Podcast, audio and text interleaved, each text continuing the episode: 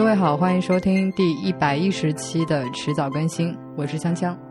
我是任宁。之前第一财经杂志他写了一篇特稿，叫做“呃播客小众文化和被低估的生意”。然后，如果大家问问身边的朋友知不知道播客这个东西的话，大概就能够理解他为什么会用“小众”这个词来形容了。那如果你再问问你的朋友，他知不知道喜马拉雅或者得到的话，那我猜回答可能会不太一样。呃，据统计，到二零一七年底的时候，国内的在线音频用户已经有三点四八亿，这个数字其实已经非常大了。然后，如果你在谷歌里面再搜索一下，你会发现音频或者知识付费的搜索结果数量比播客这个词儿多了整整六七倍。所以，其实看上去音频这个东西好像大家都已经非常熟悉，然后也有很多人在听。那为什么我们现在还会说播客它一直是个小众的东西呢？那它跟我们说的这些其他的音频节目，喜马拉雅、得到，呃，是不是一回事儿？有什么不一样呢？就所以就是有了这一系列疑问之后，我们就打算说，嗯，做一系列节目，大概是三到四期，那分别会从行业啊、工具、内容创作这些角度来说说播客这种媒介。那今天这个节目的话，就是这个系列的第一期，然后我们还邀请了两位朋友来跟我们一起聊。嗯，呃，第一位是一位新朋友，嗯，叫做杨一，他是一档非常优秀的文化播客《忽左忽右》的主播之一。那他自己还在呃运营一个播客主题的媒体计划，叫做“播客一下 Just Pod”。嗯，呃，其实杨一也不是新朋友了，呃，我之前还去上过他们的节目《忽左忽右》哈。杨一在播客上面。我觉得造诣很深啊！不不不不，不要这样。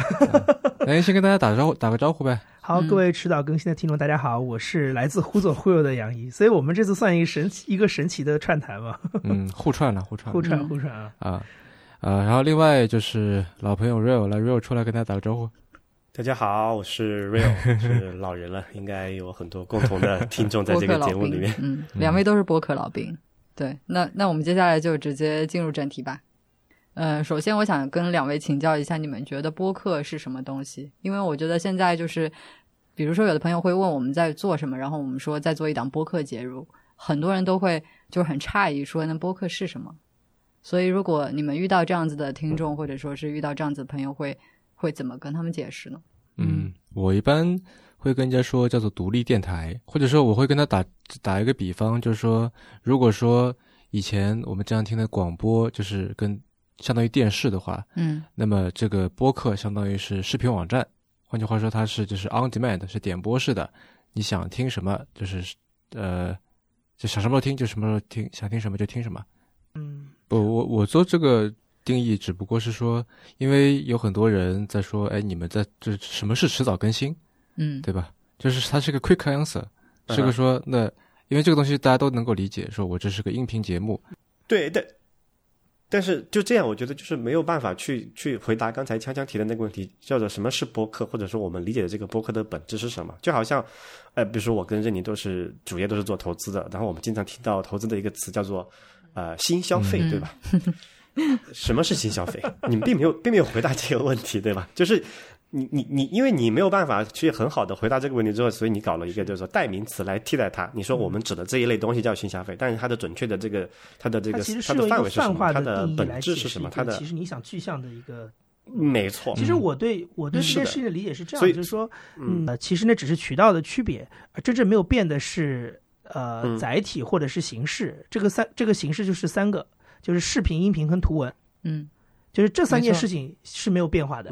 那以前呢，渠道很单一，所以就好像视频、音频、图文像三个机器人站在地面上一样，就是它就是电视，视频就是电视，音频就是电台，然后图文就是报纸跟杂志，它的渠道很单一。现在因为有了互联网，然后互联网像一个电梯，把这三个机器人从一楼升到了二楼。它到了二楼之后，它开始有各种各样的形态，但是这三个机器人本身的这个基本的内核没有变化。它其实还是视频、音频跟图文，只不过可能图文现在你有从网站可能到博客到微博到公众号都是都是图文，嗯，然后音频可能你从呃这个广播电台到播客也都是音频，视频的话就是你的流媒体跟你在电视台里看到的，在 cable 里看到的也都是电视，就是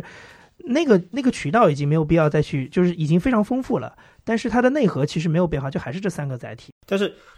表现形式能够定义节目的本质吗？我举个例子哈，啊，我很喜欢的美国的有一些这种我的我的就在我的狭义理解里面的这种播客节目，打就是打引号的狭义的播客节目。那如果我们按刚才那个定义说，播客是一个语音节目，对吧？但是这几档节目呢，它其实是有视频版，还叫播客吗？我我觉得本质上并没有变，对不对？我知道其实它应该是叫的。我自己啊，从我我因为我有一点点媒体工作的经验，我从我的角度来看的话，就这个事情是这样，就是形式跟内容它是 X Y 两个轴，嗯，所以以前在电视台也好，或者是在传统媒体也好，他做所谓的节目创意，就是节目的这种新节目的这种开发，它其实就是在排列组合这两件事情。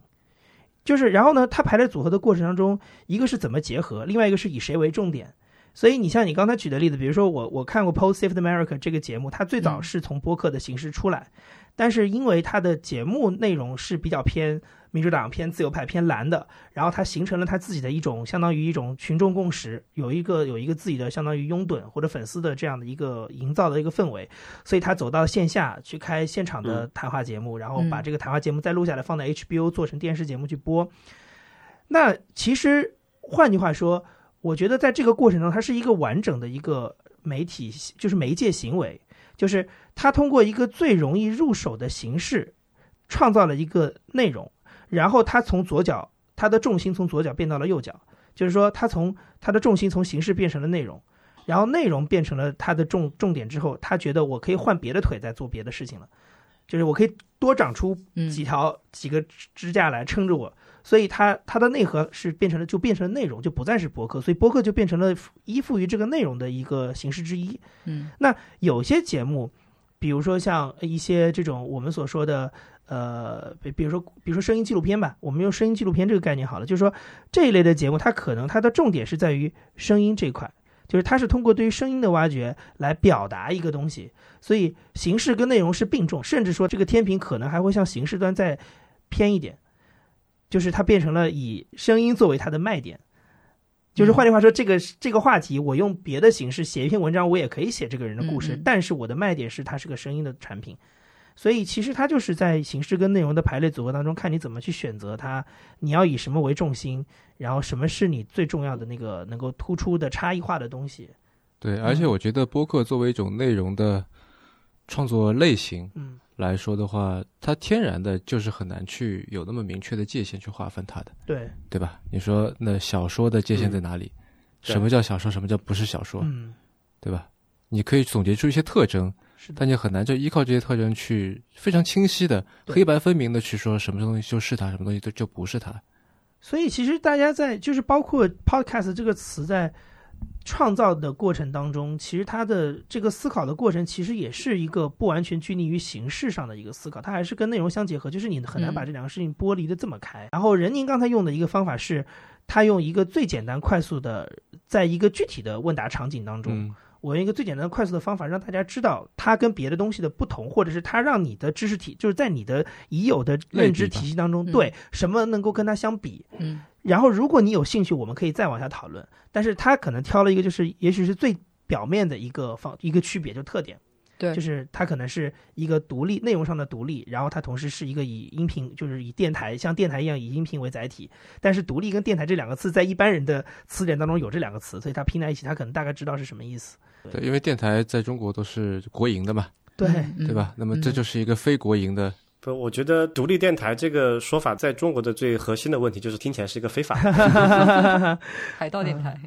对，但是实际上，我觉得播客在诞生之初，其实本身也有一种，也有它的独立性啊。就是在在美国其实也一样，因为它本来就是跟 Web 二点零相关，就是它提供了个人可以输出的一个。你要不来给我们简单的讲一下这个播客的这个起源，它的历史？就是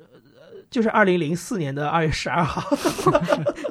连具体的日子都记得那么 对，就是其实我这是我自己考古得到的结论哈，就是说就是因为那天呃英国的卫报发了一篇专栏作家的文章，然后那个文章当中就第一次出现了 podcast 这个单词，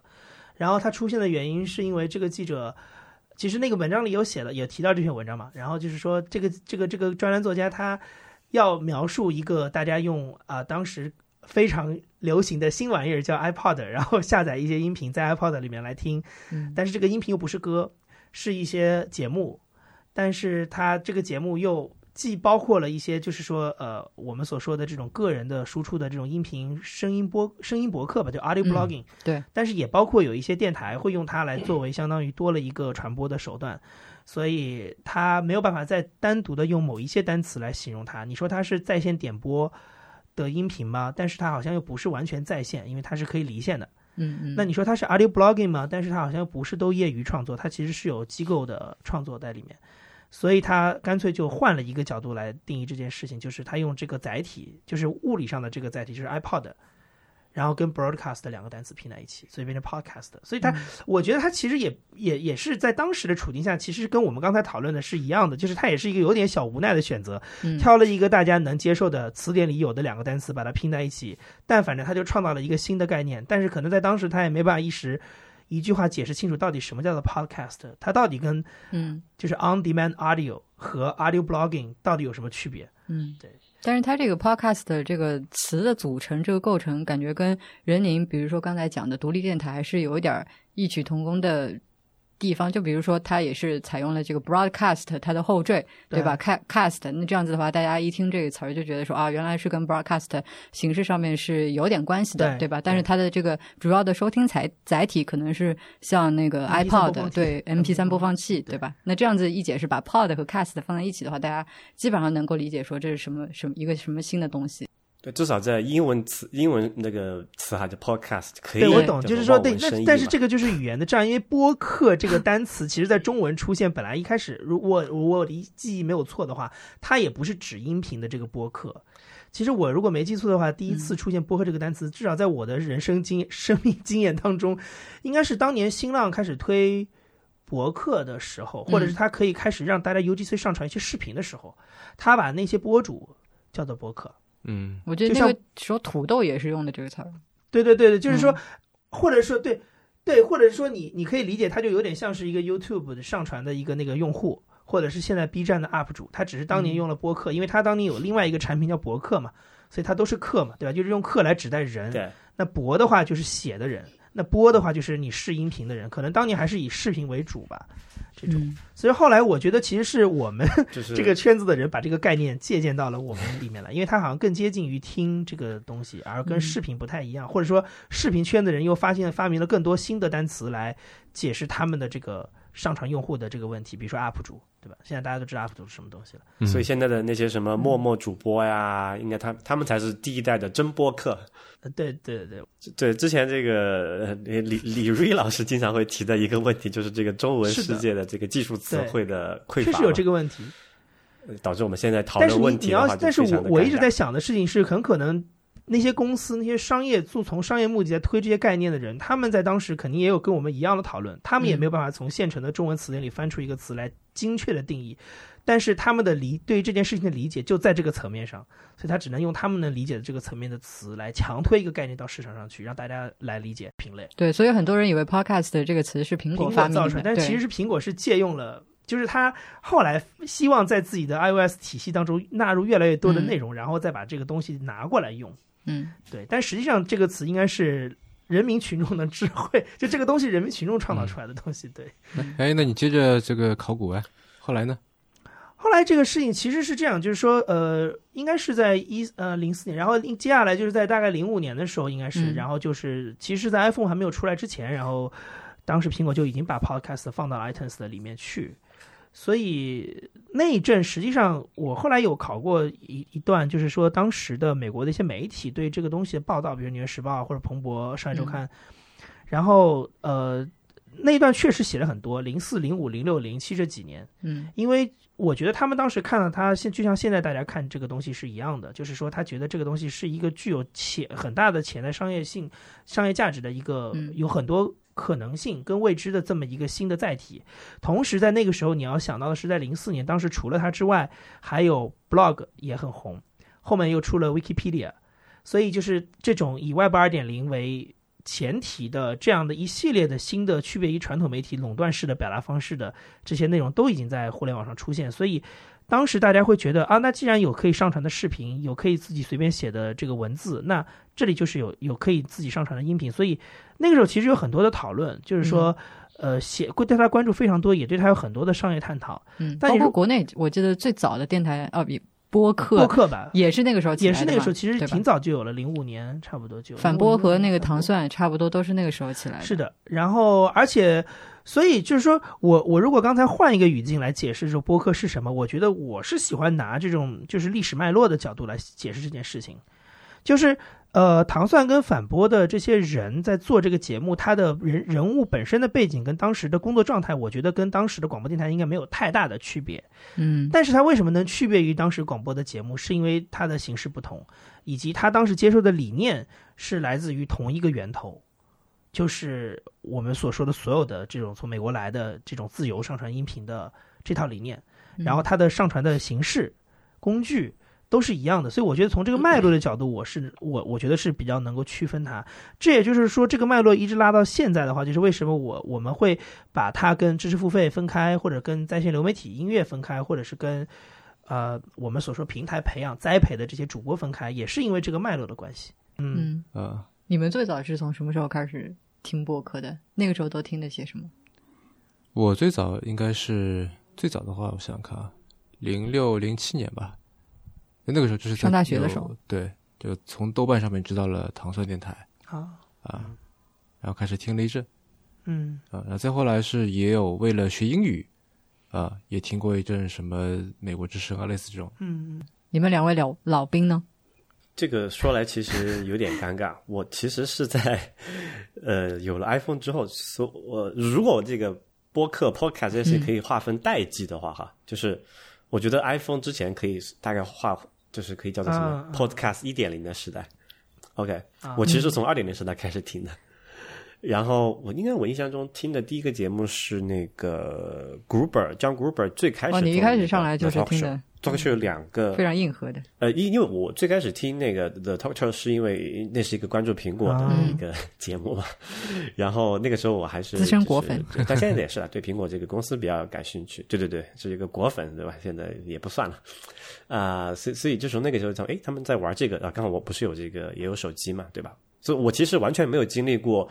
啊、用这个 iTunes，然后或者是用那个 MP3 播放器把这个音频文件拷到这里面再去听的这个习惯。但是最开始我在国内上学的时候，也确实用 M MP3，但是那个时候听音乐为主，没有听这个播客这个这个习惯嘛。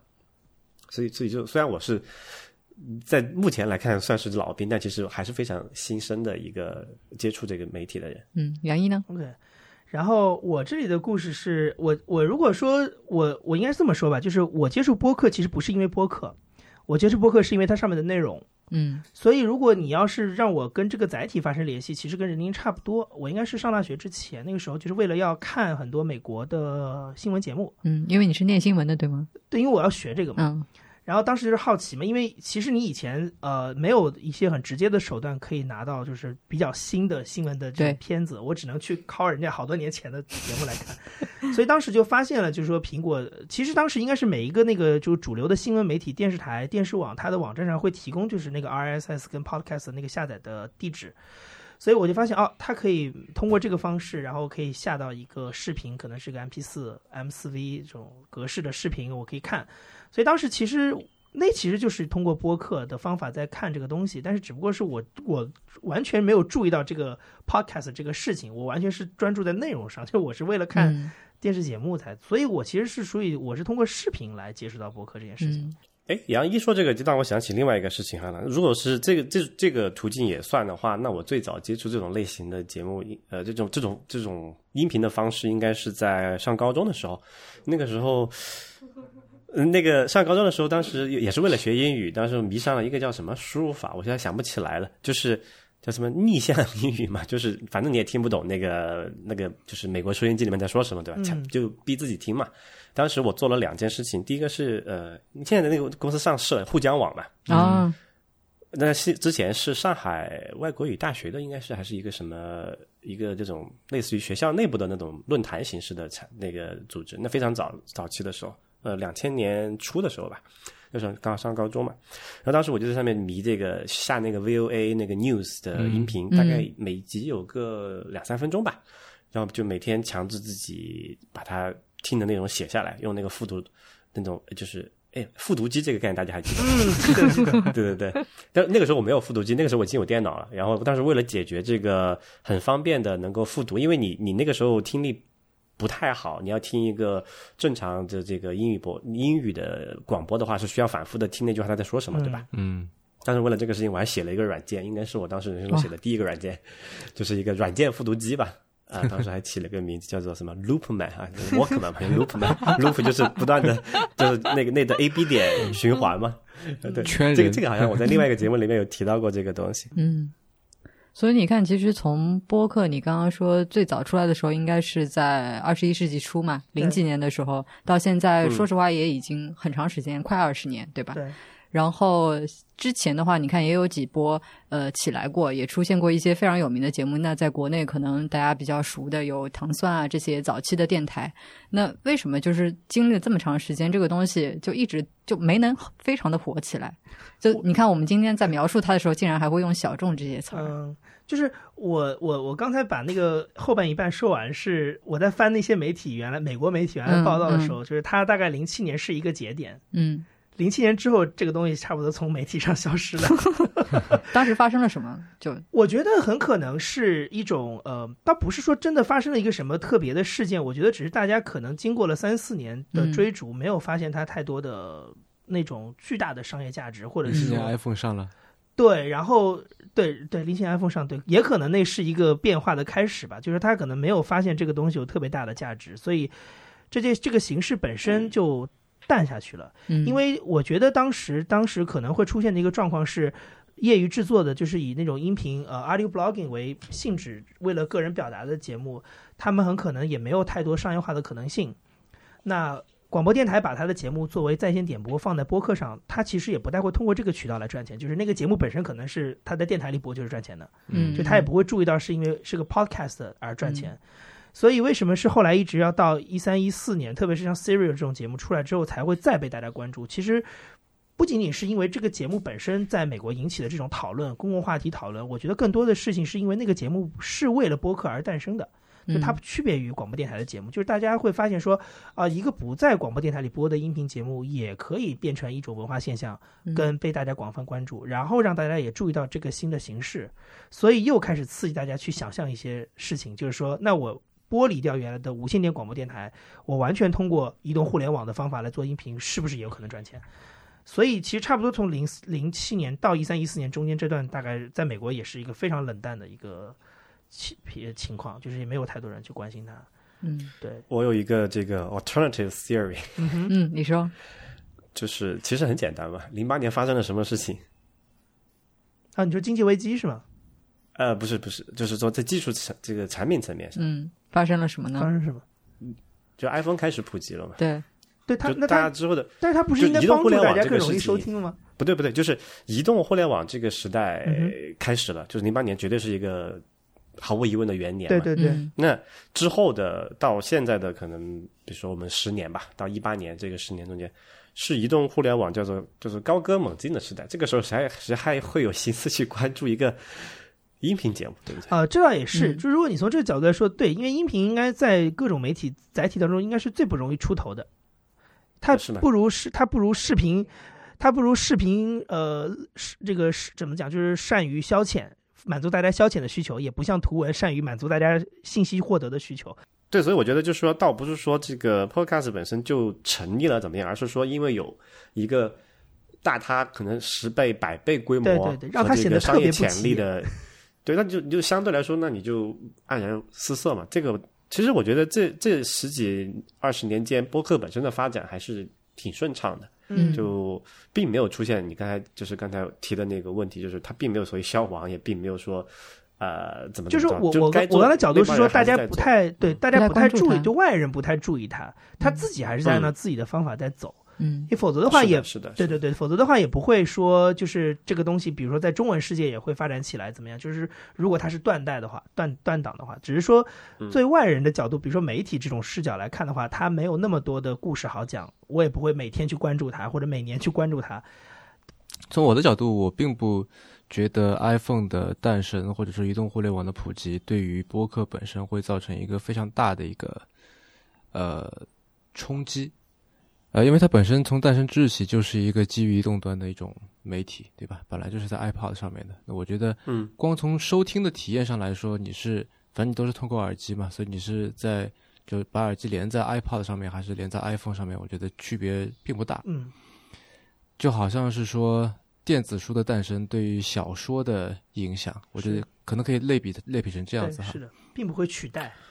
呃，这个事儿是这样的哈，嗯倒倒不是说你你讲的这个道理不对，就从我们从叫做什么呢，hindsight 的这个角度来看，好像确实是这样子的。但是你不要忘记中间发生过一个，就是每次这种技术换代的时候，一定会出现一个叫做我我叫做磨合期吧，嗯暂时没有一个更好的名词的情况下，因为你想哈，在零七年 iPhone 出现之前，Pod 就是 iPod 这个东西，我们我们先说，就是主要是美国的情况吧。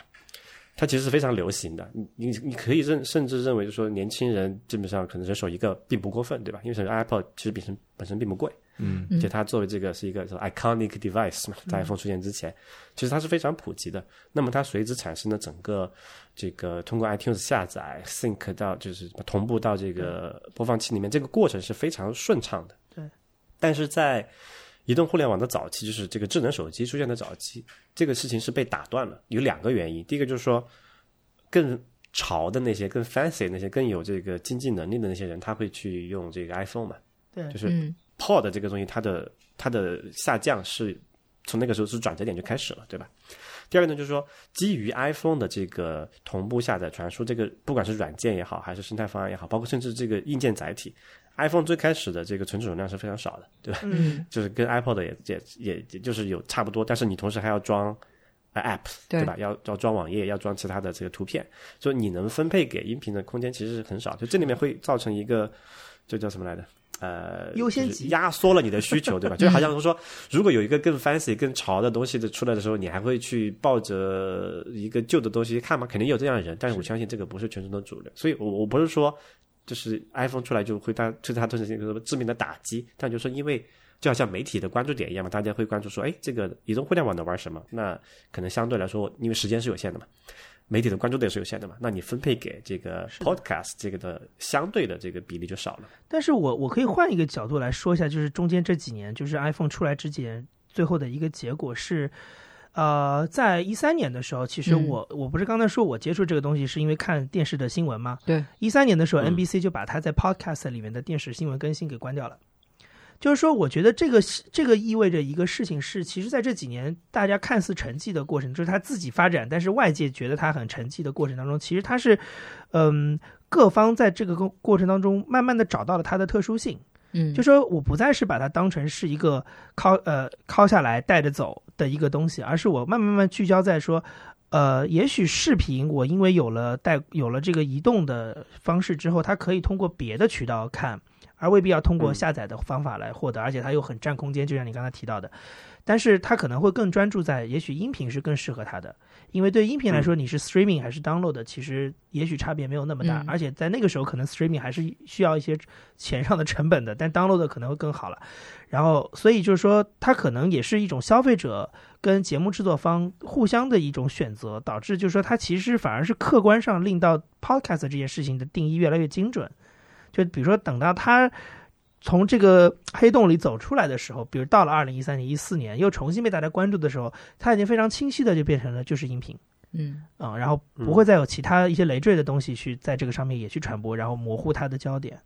啊。对，我觉得就最开始那段时间就是实验、探索和实验这个过程嘛，肯定是实验总会有失败的产物，对吧？对，嗯那有一些这个节目它呃没有坚持下去，或者没有找到，比如说从商业的角度来讲哈，这个待会儿我们也后面也会主要会提到这个问题，没有找到适合自己的商业模式，那它做不下去，我觉得也很正常。就这个是一个正常的一个代代谢的过程吧，我觉得。嗯对，我觉得这个可能是一个更加就是重要的一个点哈，因为嗯。之前我在跟朋友聊的时候，他说他说起一个概念叫做独立播，等一下叫做独立播客。然后我是觉得说这个词听上去有点奇怪，因为好像现在你刚才说的是播客是独立电台，独立播客就是独立 独立电台，非常 meta 的一个定义，对吧？就是说，那它是有点像是借用独立音乐这么一个概念，就是独立音乐，就是说它这个艺人或者说乐队，他不是从属于哪一个大的音乐厂牌的，不是华纳，不是环球，对吧？他可能是一个特别小的一个音乐厂牌，下面可能就两三个人，甚至他就是一个人，对吧？在网上自己做发行，那么他就不必去，就这个独立的意思说，他独立于一个现现存的一个对对对。啊不不不不是说这个意思，而是说他独立，他独立于一个现成的主流的播客。呃就是他等于在播客这个大门里，又分出了一个小门来，你觉得是这个意思吗？就像 Gimlet，呃，就有点像是播客界的华纳，我懂。这么说，就是说，实际上独立播客这个这个，如果是英文词，就是 Into Podcast 这个词，我觉得在英在美国的那个语境当中是成立的。对，因为它有很多公共电台在做这个事情。对，因为有大机构、有大厂牌，然后他们有成熟的商业化运作，所以那些。不以盈利为目的的节目，然后以个人的输出为目的的节目，它就会变成独立博客。对，嗯。但是在中文的体系当中，我觉得这个词有点怪。中国现在有就是机构制作的播客吗？呃，那个是这样，就是 CRI，CRI 就中国国际广播电台跟中央人民广播电台都有，但是呢，它的我觉得它的目的性不太一样。因为就是呃，这些传统电台，第一是他们当时把 podcast 放上去的时候，其实是跟二零零四年那些，比如说 NPR、BBC 把他的节目放在播客上的，只不过是多了一个渠道。对，嗯，他并没有专门为了这个做做任何的经营。嗯，第二个事情是，像 CRI 就国际电台，他现在其实做播客很大的目的是为了外宣，因为他的目标受众很多人是需要听呃播客，而不是听短波广播。嗯，所以他需要占据这样的一个新的渠道，所以他是出于外宣的目的。嗯啊，所以因为广播毕竟受地理限制，是的。如果你有这个互联网，就脱就是或者说他的他的那些目标听众已经不用收音机了，你再在收音机里做中国国际广播电台节目，也没有人能听得到。嗯，那么他们都开始用手机来听 podcast，所以他也要去迎合这样的一个需求，但是。但是我我想说的意思是，它跟这个市场没有关系。对，它的受众跟它的这个目的都跟，比如说大多数的这个独立电台，就这两家，我觉得这两家机构做这件事情都不是出于为了中国市场的受众的这样一个商业性的目的来考虑。嗯，啊，他在这当中，你可以说他对中国市场是无所求的，你爱听跟不听都没有关系，我只是有它而已。嗯，啊，我觉得这个跟。我不太懂啊，但是我我直观的感觉 感觉，因为杨老师是传统电台背景的，有这个背景哈。我我想问一下，就是传统电台，好像我听起来跟你这个描述也是一样的呀。这个道理是这样的，就是传统电台，中国的传统电台做的事情其实是不太适合在播客上做的。为什么呢？那我我觉得是这样子，就是说，呃，它有一个简单的一个发展过程，就是中国在改革开放之后开始有就是。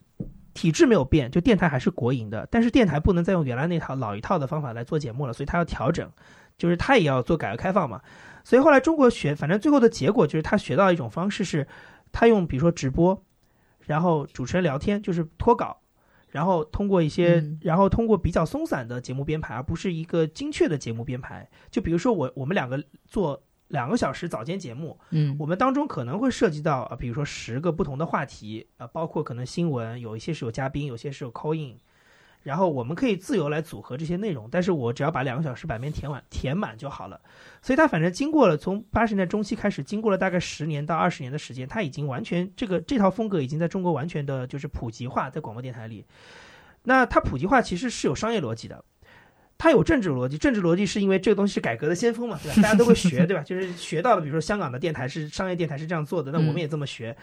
但是如果我们秉持它有市场逻辑在背后，因为这样的节目成本非常低，就基本上你只要支付两个主持人的呃工资就好了。嗯。然后设备因为本来就这些物理设备是本来就有的嘛，所以它不用再做任何的制作成本。嗯。就是靠两个人的人力成本就可以解决这个问题。它编辑成本很低。对，但是它的收入非常高。就同样是这样，两个主播在这边聊聊天、放放歌，陪伴大家度过上下班高峰的时间，就可以给这个电台每年创造几个亿人民币的收入。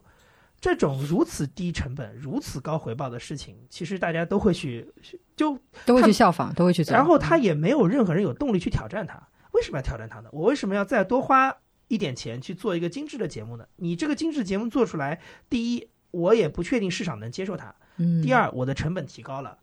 那。对我来说，这是一个很有风险的事情。我已经摸索出了一套如此高效的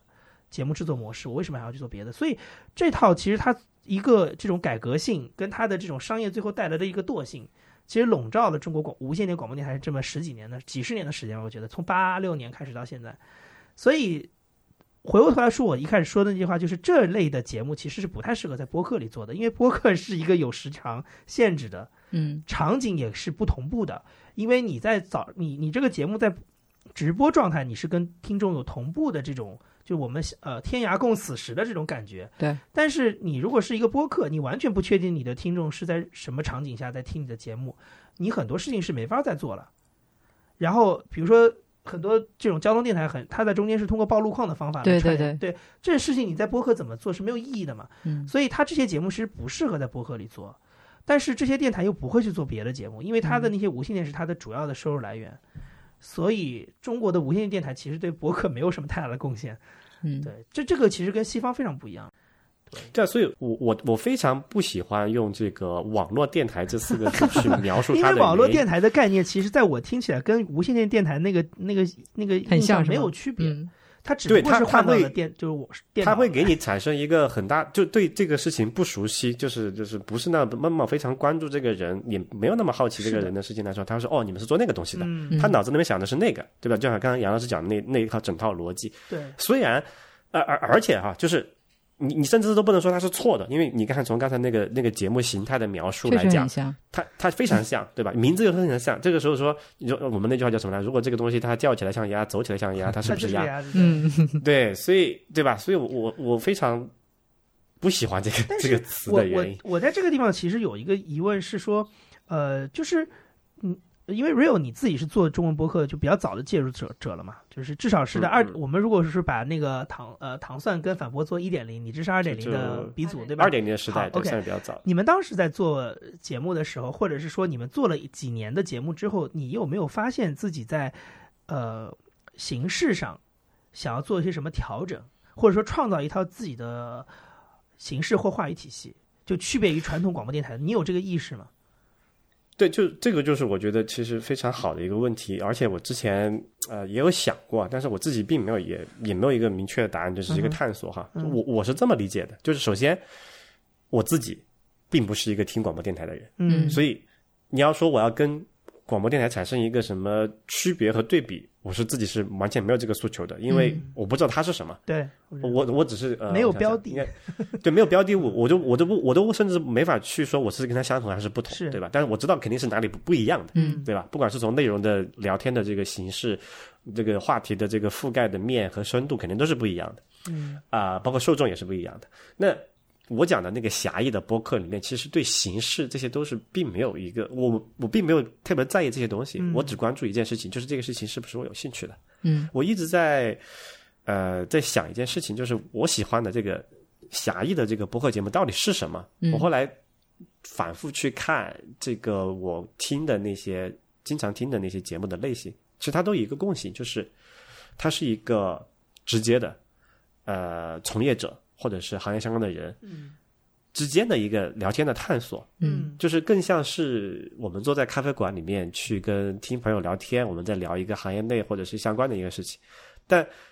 我从来没有听过像比如说像 Serial 这种类型的嗯。啊、所谓叙事的 storytelling 的这种类型的节目，但这个恰恰是我觉得是杨老师这边你可能比较关注的一个问题，所以你刚才问我这个所谓形式的探索的时候，我其实我到目前为止我都没有这个这个驱动力啊或者这个诉求。嗯嗯，呃，我这边先先普及一下吧，可能有的听众他不是特别清楚，Serial 的话是美国应该是到目前为止播放量可能最高的一档播客吧。然后它是一档就是罪案类的播客，他是一个记者，然后他是去调查一桩好多年前的一个杀人案。对，嗯然后这个事情的结果就是，他当年在一四年第一季播出来的时候嗯就，呃莫名其妙的爆红了，就变成了中文常常说的爆款。对，然后他这个爆款的结果是，不仅这个节目红了，而且也把播客给带红了。嗯所以你可以说，现代播客，我们现在说当代播客的这几年的这种快速成长，在美在美国，就英文世界吧的快速成长，其实那个起点应该是 Serial。对，应该是很多美国的听众都是因为这个 Serial 入的坑。嗯，对 Zero 是 NPR 做的是吧？呃，不是，它是 This American Life 那个团队做的，算是一个 spin off 的对节目。spin off 的节目，嗯没错非常精确。然后杨老师来谈一谈你这个听，因为我知道你叙事类的播客会听的比较多嘛。对，嗯就是我觉得这这个这刚才就是跟刚才联系起来，我觉得其实我在这个课有有想到三个点。第一个是就 Rio 刚才提到的，他想听的这种播客，其实我认为它是在内容上的一种细分。嗯，就是其实确实是没有到形式的层面上，因为我们我们说的意思是说，原来的广播电台，我们基于它资源有限嘛，就是说无线电波的频谱是有限的一个资源，所以你不你在上面要做广播这件事情的话，你不可能那么具体到。呃，一个非常精深的领域，对，所以其实你现在在中文播客里看到的一个情况是，其实中文播客在内容层面上的细分是做了无限的拓展，就是它不再占用以前无线电的这个频道资源，它可以做一些非常。窄播的事情不是广播的事情，非常窄播的事情。所以其实 Rio 刚才讲的是这个层面上的，就是他讲的这个话题，其实我们用一个大众传播的形式也可以谈，但是他觉得谈的就不够深。那如果我们是找一个非常具体的人来谈，就是两个最非常懂的人在一个话语体系里，然后听众也是在这样一个话语体系里来听的话，就会变成一个非常有效率的一种呃学习或者是获得信息交流的一个机会。对，就其实我也就刚才说到独立吧，嗯，其实我觉得。呃，虽然说独立播客有点像是，如果刚才说是独立独立电台，对吧？对，双重独立，感觉就是不独立了。对，多 或者是有点多此一举吧。至少在中国，我觉得这个词肯定是多此一举。但是我觉得，就之所以我会比较看重独立，或者说我会在意这个点，是因为，呃，播客它有一个特色，就是说它可以做到非常小众的点里面去。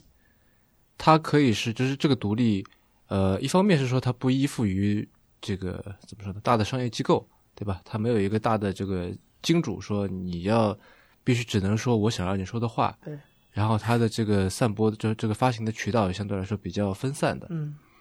而且关键是它是独立于主流的商业体系之外的。对。对吧？如果说音音乐来打比方的话，就他不是说我是大的厂牌，所以我要签大的歌手。那你既然已经投入了这么大的这个资源去做这个事情，那么换句话说，你做做的音乐必须得是大众喜欢的，嗯，对吧？爱听的人越多越好，买的人越多越好。对。但是播客不是这样的，对，对吧？它可以做的非常非常小众，我只要能够有可能有几百个人听就可以了。没错。啊。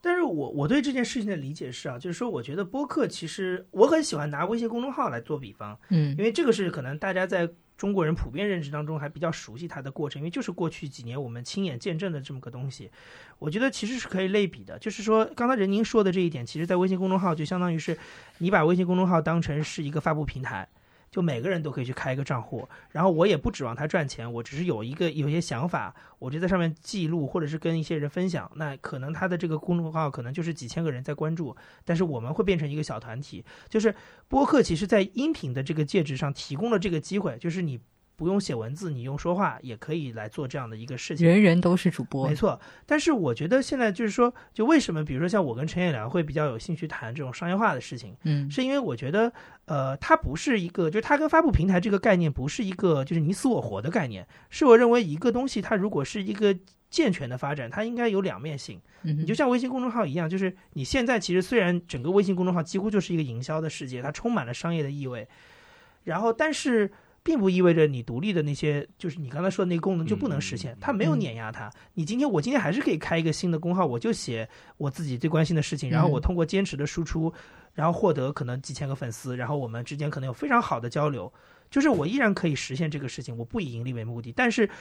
这个平台本身的资源是可以做一些其他的事情。就是我觉得，只要大家是在一种不要是东风压倒西风，就只说商业化就是好，或者独立性就是好，你不要标榜这件事情，而是我们充分利用这个介质的这个渠道的它的优点，嗯，然后做我们自己想做的事情，我觉得都可以。所以在这个前提之下，所以我会觉得中国其实比较缺的事情，反而是就是我们的独立性已经很多了，嗯。对，但是反而缺的事情是，好像没有人让他能够展现出一点点，就是他有一点点商业价值。就大家总觉得看了这个东西，就是有点苦哈哈的感觉。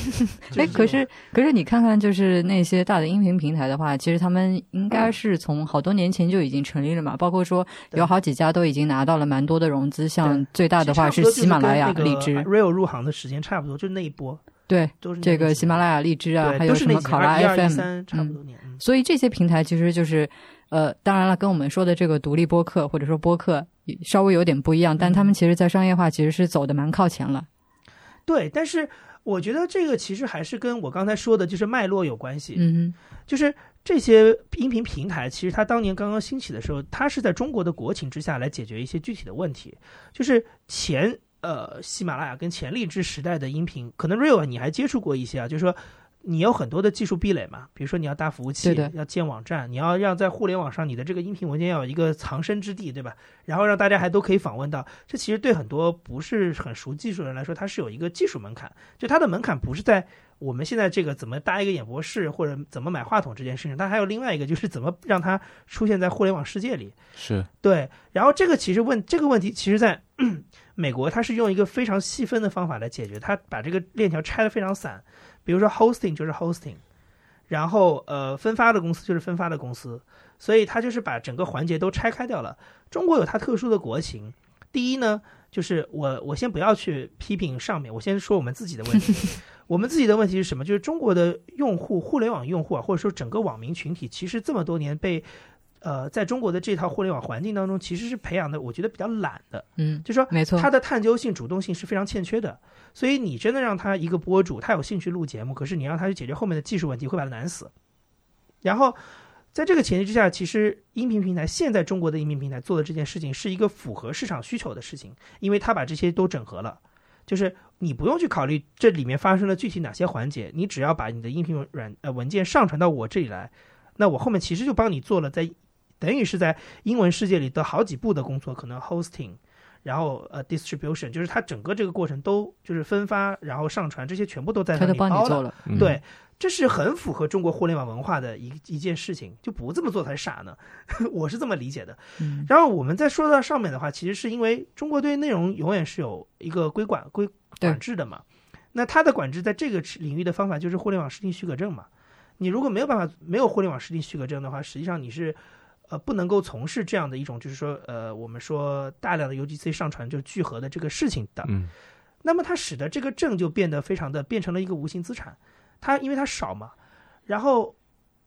当你拥有这个证的时候，你不会只想说我就做这点事情，你肯定希望能做更多的事情，嗯，然后我如果有了这个资源，我只是给你提供一个 hosting 的话。会不会有点太吃亏了？我为什么不把整个这个产业链都吃下来呢？对，这是我们过去五六年看到整个中国就是以音频平台为导向的，它的发展是基于这个点嘛？嗯，那所以我觉得它很有国情的。但是我之所以不把它跟我们放在一起，或者说特别想紧密的放在一起来谈，是因为我认为它的脉络不一样。嗯，因为我们的脉络上述上去应该是零三零四年那个 Podcast 诞生的那些那个那个动因，而不是基于。已有的这些平台来做的一些探索，嗯所以所以考虑到你刚才说的这些中国的国情，这里是不是就因为我发现你要保持这个独立性，或者说你想比如说区别于这些音频平台，自己还是以一个呃独立主播的身份来做一些事情，是不是在国内的这个情况下面变得是一件非常难的事情？我觉得客观上可能就比较难吧。你像现在晚莹的节目，我印象当中他应该是把所有的平台上传这个事情都停掉了，对吧？他是完全通过自己的那个渠道的分发。但是你可以想见的事情就是，《博物志》这档节目，也许它在它可以用一个固定的方法来维持跟它已有的听众之间的关系，但是对于新听众来说，它的触达就会更难。就是说，播客已经很小众了，但是可能能再听到晚音节目的人又是更小众的一部分人。嗯，因为可能在这个音频的我们现在刚刚有一点点音频的消费市场里，大家还是通过喜马拉雅来听。对，他又不在喜马拉雅上，所以它等于就不在大家的视野范围里。Real 呢？因为我知道 Real 的应该所有的节目也都是没有上这些国内的音频平台。刚才杨一说的那些困难倒不存在了，因为最从最开始做这个 IT 公论，后来做这个 IPN，包括现在所有的节目，我都自己能搞定的。但我就说我我知道我知道这个 know how，但并不代表这个是这个问题不存在。就刚才杨一讲的，这个问题肯定是存在的。其实，呃，国内的问题大家都知道，就也。不方便展开说，简单来说就是你不可能合法的存在。简单来说就是独立播客这件事情是 跟刚刚我讲独立电台在国内这个是一个听起来像是一个违法的概念，是本质上原因是一样的。但是现在的感觉难道不是只要你不要太火，就就你就可以让你自己舒服的待着就好了？就你如果火起来，就会有人去揪你的这个合法性的问题。这个这个就是一个我之前在风投圈的线下活动里面讲的一个事情嘛，就是我希望。我喜欢的这个节目形态，能够再多活几年。嗯，这个这个意思必须得维持一个小而美的状态。那我我首先我也不指望它能做到多大 嘛。对，所以就这个东西，我觉得从监管的层面来讲，还说这个是，而且我的节目不涉及监管不喜欢的那些方面，所以还好。对，但有些小众的节目，那就可能很难避免这个问题了，对吧？因为从政治的逻辑来讲，你这种但凡带个独立字眼的，总是最后有会有一些不好的这个发展趋势，对吧？这个就就就不不细说了哈。嗯，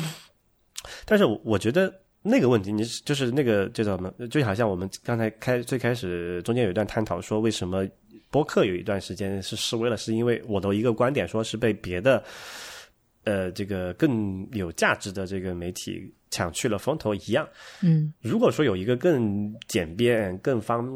更能够易得、更能够被大家所接受的平台存在。那自然而然，你的这个潜在的客群就被分走了嘛？这个是一个竞争的天然态势。我不是说这个事情就一定是不好，但这个是一个客观事实，对吧？是的。那如果说有喜国内有喜马拉雅，有这个荔枝，有这个什么蜻蜓这几家，我想得起名字的就这三个了哈。啊，差不多的存在的情况下，然后你再说，你在我再去跟人讲解解释说，哎，我在做播客，他说，哎，你的这个这个这个这个荔枝里面怎么搜不到？对对对，是你就会很尴尬，对不对？那。你怎么解决这个问题？那你的选选择就是你要么就妥协，对吧？就是所有平台的逻辑嘛，就是我平台足够大之后。就是我可以倒倒倒逼你们来上我这个平台嘛，就从这个供应者的角度来讲，我也可以倒逼这个收听的人说，你必须在我平台上才能听到有某一些这个独家的一些节目，对吧？这个是在美国目前正在发生的事情，国内对对是，我就我我今天想，我想可能后面我们会聊到，因为我就很好奇说，因为美国现在面临着一个从去中心化变成中心化的过程，就越来越像中国的这个，他们在 struggle 这个事情，就是现在在抗争。我们看到前两周撕逼撕的这么激烈，对吧？但是就是对，但是他的情况就跟中国完全是反过来的。他们是因为，就是我们所说的笼统都叫独立吧，就是说独立读的时间很长了，独立的盘子也很大，就独立是一个大胖子。然后平台是刚刚进入这个圈的人，所以他们有就是独立的这群人还能跟他有一个抗争的可能性。中国因为反过来嘛，嗯。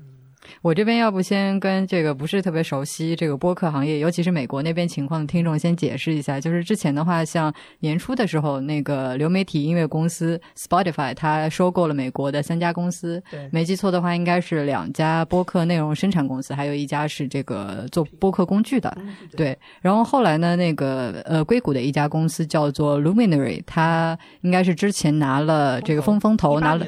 对拿了很多钱，应该是一亿美金吧？是的，对。所以他就想来做一个号称是播客界的 Netflix，对，这个名头非常的响，对，就是付费播客嘛，因为它这个它的其实核心的这个就是说跟原来的区别在于，因为以前的播客是在一个开放的环境当中，对，而且都是免费收听，免费收听，然后呢，所有的节目制作者都是以广告来获得利润利益。对对，然后用户又不用为这个事情付钱，但是用户可能付出的是要听广告的时间。对对对。从他三月初在《纽约时报》做了那个 soft launch，就是等于《纽约时报》给他做了个特稿，然后他说他可能今年要上线，然后《纽约时报》把他整个模式介绍了一下之后，这个结合二月份那个两呃 Spotify 的收购这件事情，其实我觉得整个播客界已经又坐不住坐不住了，就是说大家已经在想说我要怎么样应对这件事情，有是不是最坏的状况开始要发生了？对，就是所谓的最坏的状况就是。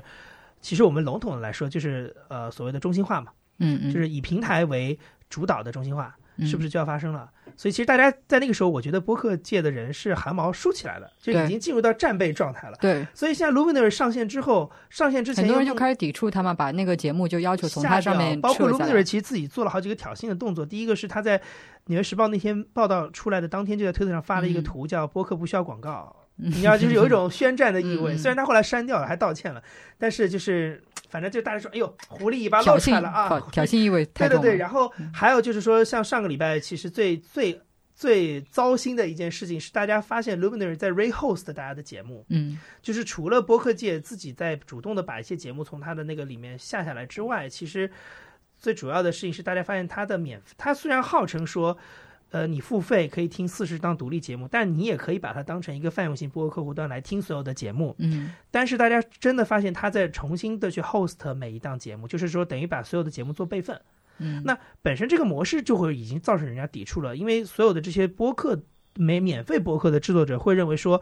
我为什么要用我的优质内容替你的商业模式吸引用户？嗯，因为你把我的节目放在你的免费市场，就是你的那个免费的区里，不就是为了吸引用户吗？你是拿用我的节目在吸引用户，然后你最后其实就是要把用户骗到你的那个 premium 那个那个八每每个月八刀的那个服务里面去，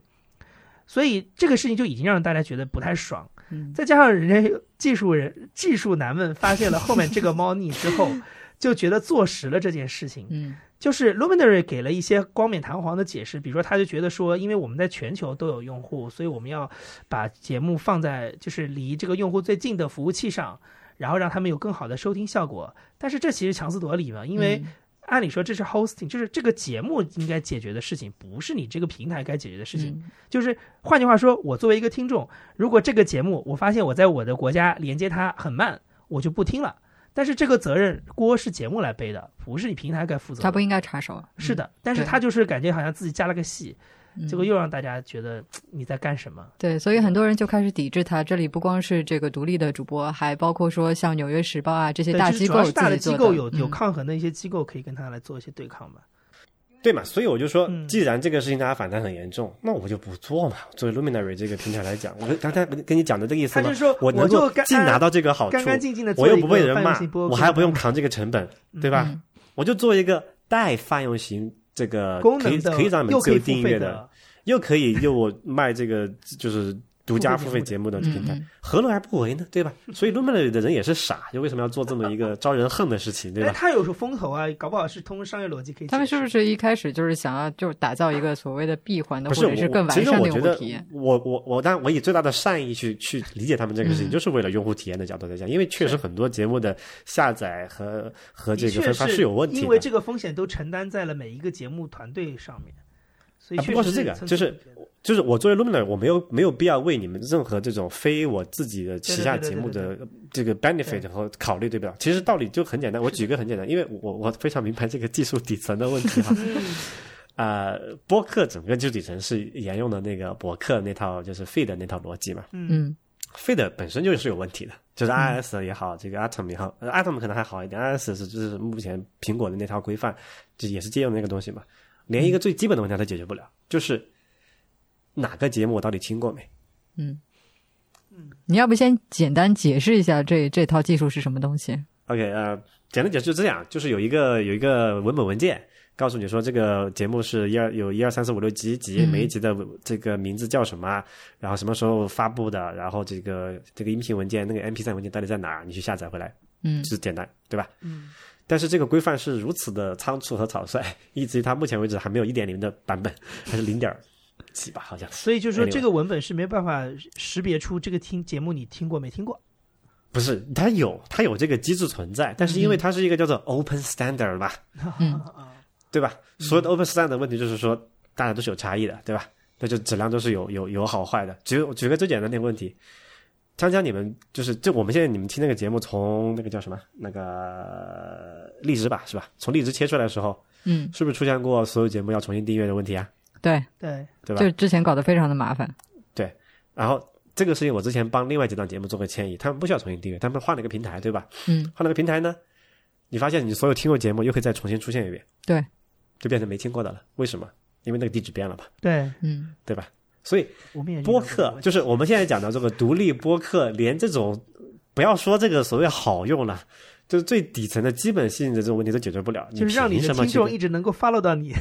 对你，你凭什么去跟人家这种平台去打？有一个专业专业的这个团队在管理的，但如果他们自己是他们的一个叫能力问题，不是这个意愿的问题嘛，对吧？所以 Luminar 要做这件事情，我完全可以理解，他就是为了想把这个体验做得更好，不希望出现听过的节目再出现，对吧？不希望出现这个节目下载不了，不希望出现这个这个节目下了因为你这个节目团队的一些调整而使得听众跟你不要因为你因为。我一个用户用了 Luminary，你听那个节目里面听到一半听不了的时候，我一定不会是骂这个节目，我一定是骂这个 Luminary 做的很烂嘛，对吧？哎，这个逻辑在平台我也听到有人抱怨过，因为他们平台的人有跟我说过。呃，会去他们 App Store 底下去评论这个软件，说你们的节目怎么怎么烂，是吧？就是对，就是我们一堆这种所谓的这个业内人，读过大学的这个精英分子，理解这个底层的一些东西是怎么一回事儿。然后你要去指望所有大众都理解这件事情吗？这不可能的嘛，对吧？然后这个时候你要说，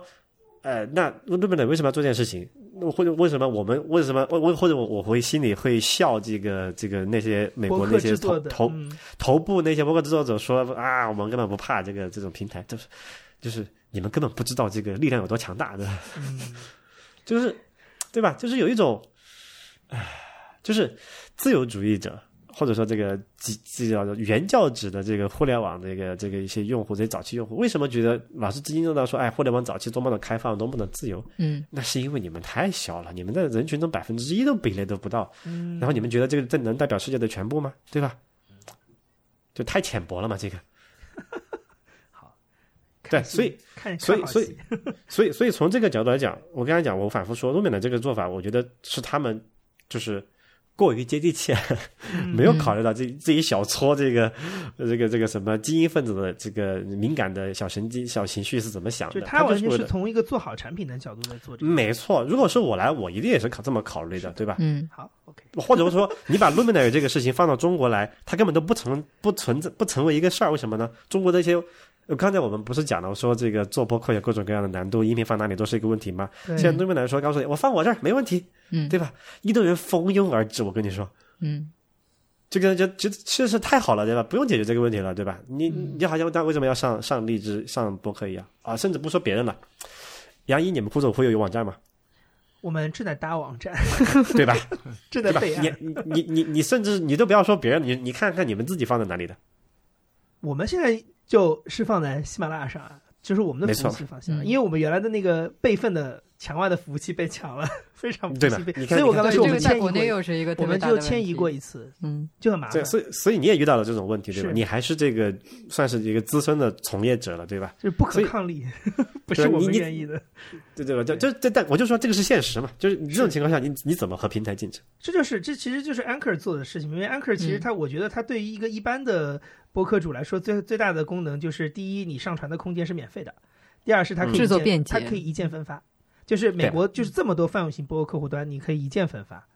对啊对，所以所以所以我我我我很理解，就是说。就是这这帮人，他们脑子里面想的是什么？因为我自己也是这帮人，我是有能力 handle 这些所有的 technical challenge，对吧？但是我完全不认为这个是一个市场应该存在的状态啊。嗯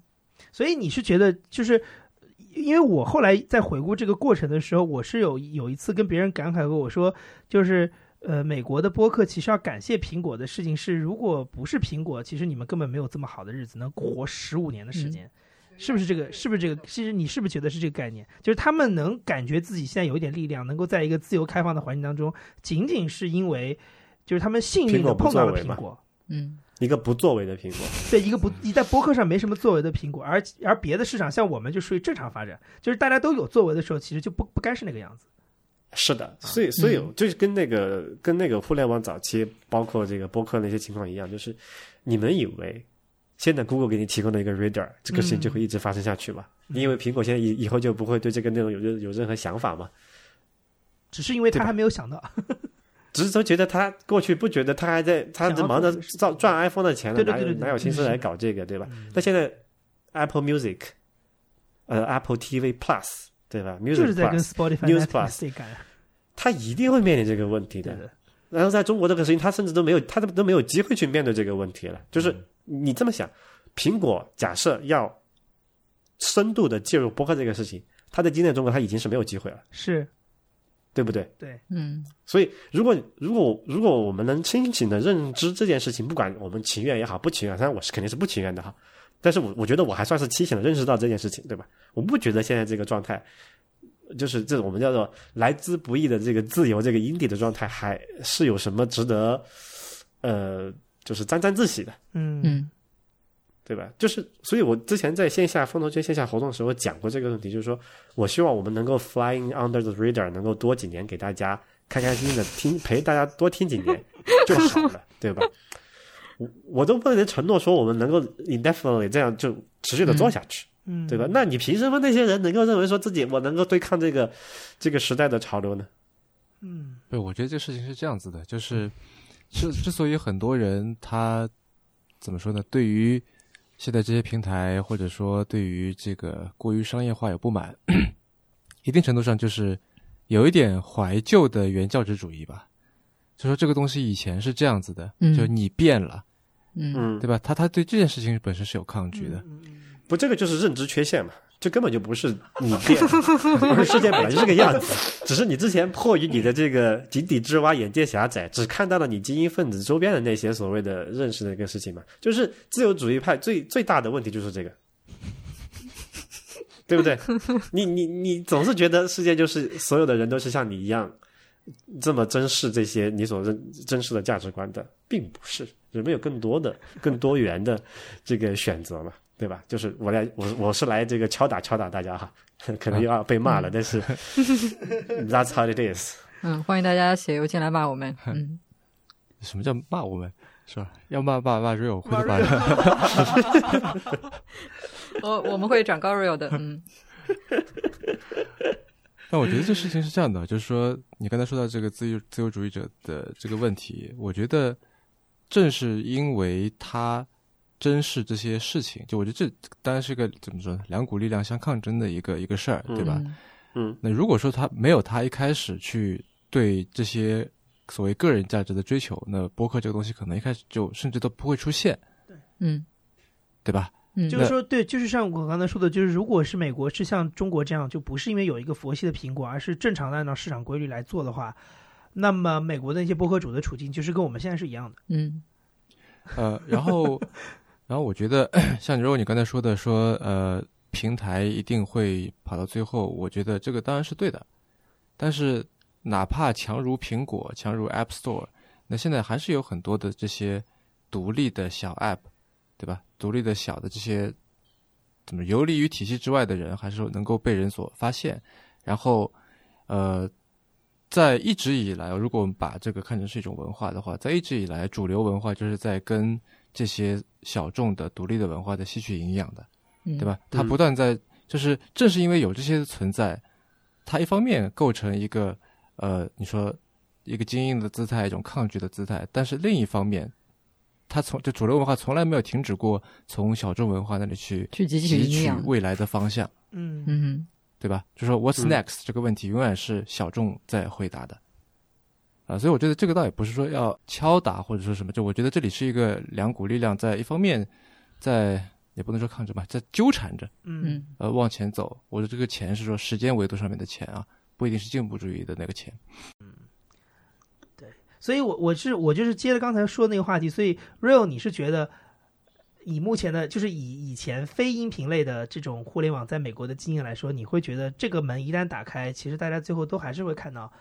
就是音频行业以后也会变成中心化嘛，然后会有大的平台来主导这个行业的发展。这个是行业发展的必然趋势嘛？因为你你始终回答，就是为什么我现在看到美国的那些呃，我我比较喜欢的几档这个节目的，他们就算算是在独立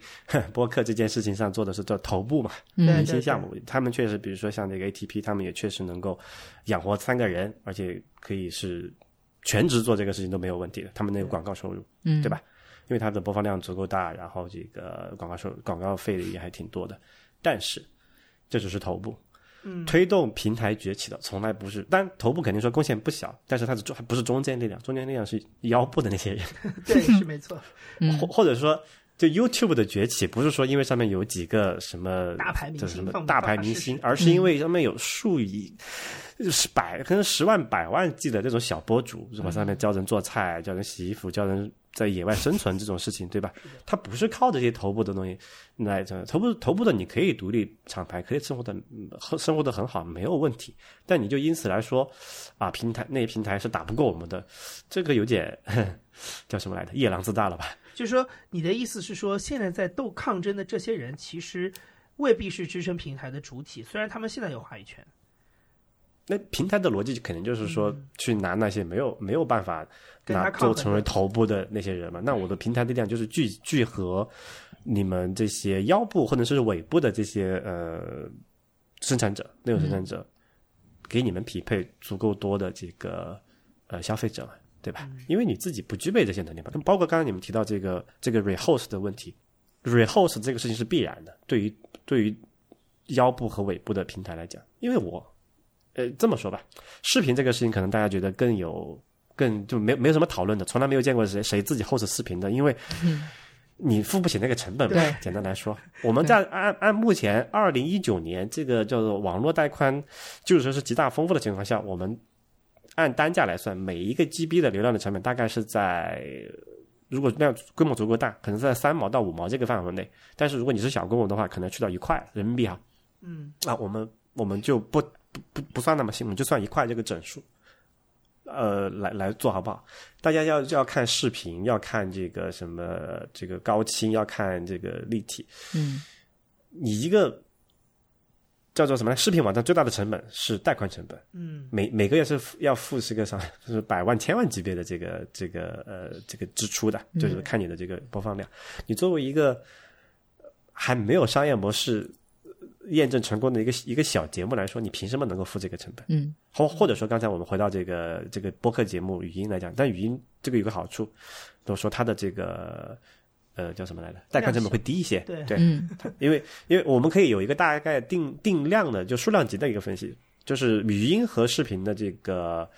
呃带宽的消耗，它大概差一到两个数量级。嗯嗯嗯，那语那个语音和文字的话，又是差一两个数量，就是顺序是文字，然后语音，然后这个视频嘛，对吧？就是即便是语音小于这个视频是一到两个数量级的情况下，对于绝大多数人来讲也是付不起这个钱的，因为你不赚钱，对吧？你的收入是零，那你你凭什么去 cover 这个成本呢？那要不就是你去搭别的这种平台的机会，就是叫做比如说我们现在看到美国的那些所谓的能够给给大家提供这个音频文件，呃，叫做 flat rate，就是呃就固定费率制的平台，嗯它为什么能够成立？它是因为有有有那些有足够量的人去交那个固定费率，然后去摊薄这个成本，它的头部的那些节目一定是亏损的，对嗯对吧？那这个逻辑你你反推到来到这个中腰部尾部的节目来讲，那你凭什么能够不依赖于平台帮你 host，你自己去扛这个成本的？你凭什么能够给你的提供全球的用那个听众提供一个良好的下载体验呢？我作为一个在这这这个互联网圈打打打拼了这么久，我都我都不能保证这一点。我我现在比较好奇的看的一个事情就是说，我其实很希望看到在今年或者是到明年的上半年之间，就是当这些事情尘埃落定，比如说 Spotify 现在它只是刚刚收购这个交易完成了嘛，它对它在操作上嗯其实现在还没有什么具体的动作还。没有真的开始整合。是的，我就想说，我其实是想看到，因为我相信他如果要做这件事情，其实他整合起来很快，因为 这家公司昨天刚刚发的财报是他刚刚突破了那个一千，不对，one hundred million 是的，一一亿一亿的一亿的付费用户。然后、对，然后但是但是它的收购本身是支出，所以它整体的业绩其实没有那么好。换句话说，就是说他是这个是火烧眉毛的事情，这是他嗯。急于希望通过播客来给自己创造商业价值，所以这个整合应该是很快能发生。我现在其实很很想看到，就是在播客领域其实已经力量比较强的这些制作者们，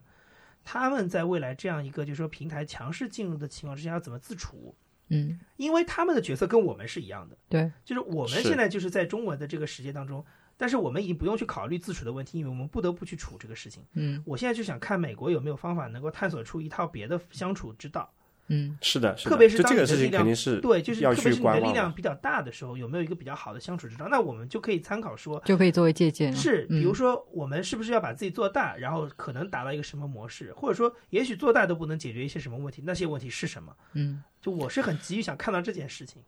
对，呃，对，对我这个肯定是要值得观望的嘛。但嗯我们现在只是说，呃，去预测它会怎么样嘛。就是说，头部的那些节目，它会成为一个，如果他他有自己的这个叫做什么呃道德上的坚持，他不想去上平台是没有问题的。但是未来一定是属于平台的，就从商业模式这个角度来讲，不管是从你你从任何一个逻辑去看，从技术的逻辑去看，从商业的逻辑去看，从这个发展的逻辑去看，它一定是属于平台会、嗯会成为主导地位的呃一个一个就是叫什么来着？呃，稳定状态吧。所以 real 我我其实很好奇的事情是你你你自己其实也在跟平台 抗，在中国其实你跟平台有一些就我我我说不上我要跟平台去抗争，我不上平台的逻辑其实非常简单和自私。嗯哼嗯，就是你纯粹是不太喜欢他们的做法，就不想自己的节目放到上面。我我我甚至谈不上不太喜欢他们的做法，因为我完全理解作为一种是因为我听下来就觉得你很理解嘛，嗯，但是按理说，其实说你如果理解它，而且你又知道它里面的逻辑的话，其实你应该是想的是怎么利用它。啊，对，就所以你所以所以我要解释我对这个平台这个立在中国这个语境下面对平台的立场，对的我的，道理其实非常简单，嗯我不想麻烦，偷懒。因为因因为其实不是说你上个平台好像这个事情就完了。你我们经常现在在这个谈这个呃新媒体或者这个叫做这个传播。这个互联网传播这个理念会经常经常听到一个词，我也是最近才学会的，叫做 MCN，对对对，Multi-channel Network。对，我我至今为止不知道。说的中间商嘛，就是制作方的中间商。没错没错，但是我我是最近才有点理解他们是怎么一回事儿，但是我也不我也不确切的知道我的理解是不是对，我可以描述一下，就是说我有一个节目，我要在尽可能的，因为我的节目制作成本从商业逻辑来讲，我的节目制作成本是一定的，那我要在尽可能多的。地方去分发去触达用户，才能够平得摊薄我的这个制作成本嘛，嗯，对吧？这个是 MCN 的核心要义，对吧？但是，但是，对于一个独立播客呃，独立 Independent Broadcast 的这个制作人来讲，我其实只有一到两个人，或者说，比如说风投圈，我们有有几个实习生，他帮忙做一件事情，那我们也就是个位数的这么一个团体，而且是以业余兼职的形式来参与这件事情的，嗯。我的分发并不是零成本的哦，或者说我要上这些 channel，这些 multi channel 这个 channel，我的成本不是零，我得去同步它，我得去满足它的各种要求。可能对你来说更多的是时间精力、时间和人力成本。没错，所以我不上平台的原因是，其实很简单，是我不想麻烦。我并不是说我觉得平台不好，但是因为它有审核的要求，这个是它客观存在，也不是他要他要主观要求这个东西的，是因为他有面临外部的这个条件的约束，对吧？我我也能够理解这件事情。如果因为如果换作是我来做这个平台，我也不得不做同样的事情，对吧？所以，我并不排斥平台，我我只是说我不想接受这个成本。而且我也不觉得他们能给我带来多大的收益，或者说我那个收益对我来说，我我没有太大的这个商业化的。对对对对，我没有没有想到去要做这件事情。但我知道，在目前这个情况下，其实是有有一定的收益的。或者说这么说吧，因为我我在做这个这个播客的时候，也是国内的几大平台发展的早期嘛，他们其实非常希望有一档有一些优质的节目能够撑起他们平台的这个多这个所谓的流量。所以也给你发过私信吗？啊，找找不计其数的能找过我们，都被我们婉拒了。当然有一些是因为呃这个理念的因素，这个还是要承认。我不是说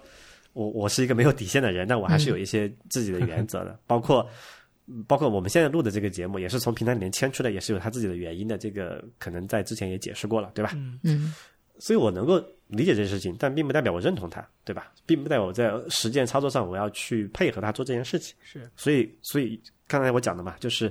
能多活几年是几年，对吧？我对它没有太大的诉求，我只想是一个 hobby，我并不是把它作为一个啊 career 或者是 business 来去考虑这件事情的。呃，然后我在想的是说，我们刚才讨论了很多国外的这个情况，嗯，我倒想说，因为本次讨论时间比较长，所以我们将分成上下两期播出。现在您听到的是上期，那下一期呢？我们会接着聊聊播客的商业化现状和各种变现模式。欢迎各位继续收听。如果你喜欢这个系列的话，请推荐给同样喜欢或者对播客好奇的朋友。也欢迎来信和我们交流关于播客的种种。我们的新浪微博 ID 是迟早更新四个汉字，电子邮箱是 embrace at weareones.com。如果您想要访问迟早更新的网站，可以在浏览器地址栏输入邮箱的后缀，在网页导航栏中就可以找到迟早更新的网站链接。当然，这些联系方式也都能在节目下方的文字介绍中找到。您可以在各大音频平台和泛用型播客客户端搜索“迟早更新”进行订阅收听。也欢迎收听主播任宁跟 Real 搭档的播客《提前怀旧》。我们希望通过这档节目，能让熟悉的事物变得新鲜，让新鲜的事物变得熟悉。